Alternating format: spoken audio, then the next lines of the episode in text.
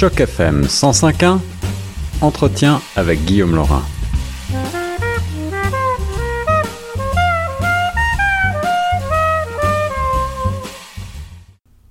Vous êtes à l'écoute de Choc FM 105.1, la radio francophone de Toronto. Ici Guillaume Laurin et je vous propose maintenant de parler littérature avec une invitée très spéciale. J'ai le plaisir et l'honneur de m'entretenir maintenant avec Madame Michel Vinet pour euh, la sortie euh, de son tout dernier roman, Le Mal aimant. Bonjour Michel.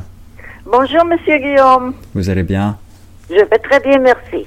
Alors Michel, c'est un grand plaisir pour moi de vous recevoir pour Le Mal aimant. Je crois que c'est euh, votre euh, quatrième roman déjà? Oui, oui, exactement. Euh, Est-ce que pour les auditeurs de Choc FM qui ne vous connaîtraient pas encore, vous voudriez bien revenir sur votre euh, parcours en tant qu'auteur et également en tant qu'actrice, je crois? Euh, ça fait depuis quelques années que j'écris. Euh, je m'étais promis de le faire dès mon enfance, mais la vie a des façons de vous amener dans d'autres chemins. Et à la retraite, alors, je, me, je m'y suis mise euh, sérieusement.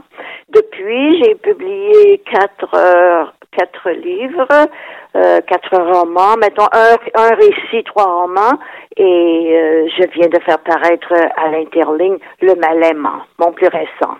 C'est bien cela. Alors, pour rappel, vous aviez euh, remporté euh, plusieurs prix, le prix Trillium, le prix euh, Émile Olivier pour le roman Jeudi novembre, c'était déjà en 2012. Vous avez animé de nombreux ateliers d'écriture et, on vous connaît également pour votre travail à la télévision et au cinéma, je le disais tout à l'heure, en tant qu'actrice. Est-ce que tout ce travail et également ce que vous aviez fait par le passé dans le domaine de l'éducation, est-ce que cela nourrit votre écriture? Oui, bien sûr, bien sûr. Je crois que l'expérience humaine est un peu la même pour chacun. Toutefois, euh, nous, nous tentons de survivre, nous tentons de travailler, nous tentons de créer, et tout ça, ça nourrit, ça nourrit l'acte de création, bien sûr un acte de création qui s'effectue en français c'est toujours euh, pour moi un grand plaisir de recevoir euh, une, auteure franco-ontarienne ici à Toronto parce que euh, on n'en a pas tant que ça. Je crois que vous vivez quant à vous à, Ottawa. Est-ce que vous voulez nous rappeler, Michel Vinet, quel a été le déclic pour ce roman Le Mal aimant? Je crois que c'est une histoire que vous portiez en vous depuis longtemps. Oui, oui, tout à fait. Il y a plusieurs années, euh, tout à fait, c'est ça, euh, durant un tournage euh, pour TFO, euh, ben, je me déplaçais en, en, dans, en, dans l'Est ontarien et puis euh, tout à coup, j'ai senti dans ma voiture une présence masculine. Je l'ai senti, ressenti. Alors, je me suis acheminée à, à, Hawkesbury, je suis allée dans un Dollarama, j'ai acheté des petits cahiers et tout de suite, je suis montée sur une belle terrasse, c'était l'été, et j'ai ouvert un cahier. Et vous En avez attendant commencé. que ce personnage se manifeste, vous savez. C'est ça. Et vous avez vous avez eu la la- l'apparition en quelque sorte de votre personnage principal euh, euh, une sorte d'apparition. Oui, je, je crois que pour moi, c'est c'est ça qui fait le bonheur d'écrire. C'est c'est tout à coup de me rendre compte qu'il y a des personnages qui se manifestent. Alors, je me mets totalement à leur disposition et je laisse l'histoire s'écrire toute seule. C'est après que je travaille. Ça, c'est extraordinaire pour euh, une auteure de laisser l'histoire euh, s'écrire. Ce, n'est peut-être pas exactement le cas de votre personnage, Aurel, je le disais, qui euh, lui a, a ce dessin d'écrire, en effet. Euh, il se retrouve un petit peu paralysé par, euh, par ses souvenirs, par l'angoisse de la page blanche. Ce n'est pas votre cas, je crois. Je, je crois que si je, si je pouvais intervenir, je le discuterais un tout petit peu, mon beau personnage. Je lui dirais, écoute, tu t'acharnes, tu travailles trop, laisse aller, laisse venir. Mais en tant qu'auteur, je n'ai pas vraiment le droit ou la permission d'intervenir. Alors, je laisse travailler mon personnage. Mais mon Dieu, qu'il s'acharne. Oui, il, a le syndrome de la page blanche et, je voudrais participer à son travail, je voudrais l'aider, pauvre, mais j'en suis incapable comme auteur. Je ne peux que le suivre. La manière dont vous parlez de votre personnage est fascinante à mes yeux. Ça veut dire que, en quelque sorte, il a une existence en dehors de vous presque. On a l'impression que vous n'êtes qu'une observatrice de ce personnage. Euh, est-ce que vous voulez m'expliquer quelle est votre démarche, comment, quelle est la genèse de cet ouvrage? Euh, Comment est-ce que vous vous y prenez? Est-ce que vous vous inspirez de votre vie personnelle, d'éléments du réel, est-ce que cela arrive réellement euh, totalement de votre imaginaire? Ah non, non, je je peux être nourrie du réel, peut-être, mais certainement pas. Je, je, ne m'inspire pas du réel. J'ai, j'ai un petit peu horreur du mot inspiration. Je crois que l'écriture, c'est du travail plus que de l'inspiration. Il faut attendre l'inspiration. On risque d'attendre toute sa vie, je crois. Mais s'asseoir et travailler, c'est autre chose. Oui, je crois que mes personnages sont autonomes. Ce sont eux qui me dictent quelle est leur vie, quel est leur, quels sont leurs espoirs, leurs désirs, leurs quêtes personnelles, et moi, je ne fais que les accompagner. Alors si on parle de, du style maintenant euh, de votre dernier euh, roman Le Mal aimant, il est également loué par euh, de nombreux de mes confrères comme véritable bijou littéraire où la poésie, le conte, le désir irrépressible d'écrire et l'angoisse de la page blanche se passe le relais. Je cite mon confrère Yves Bergeras du droit. Est-ce que vous vous retrouvez dans ces, dans ces mots Comment est-ce que vous avez bâti ce roman et, et comment est-ce que vous avez mêlé euh, effectivement l'aspect un petit peu onirique, l'aspect poétique et, euh, la volonté de raconter une histoire. Eh bien, premièrement, je laisse l'histoire se raconter. Le premier jet, je n'y touche pas.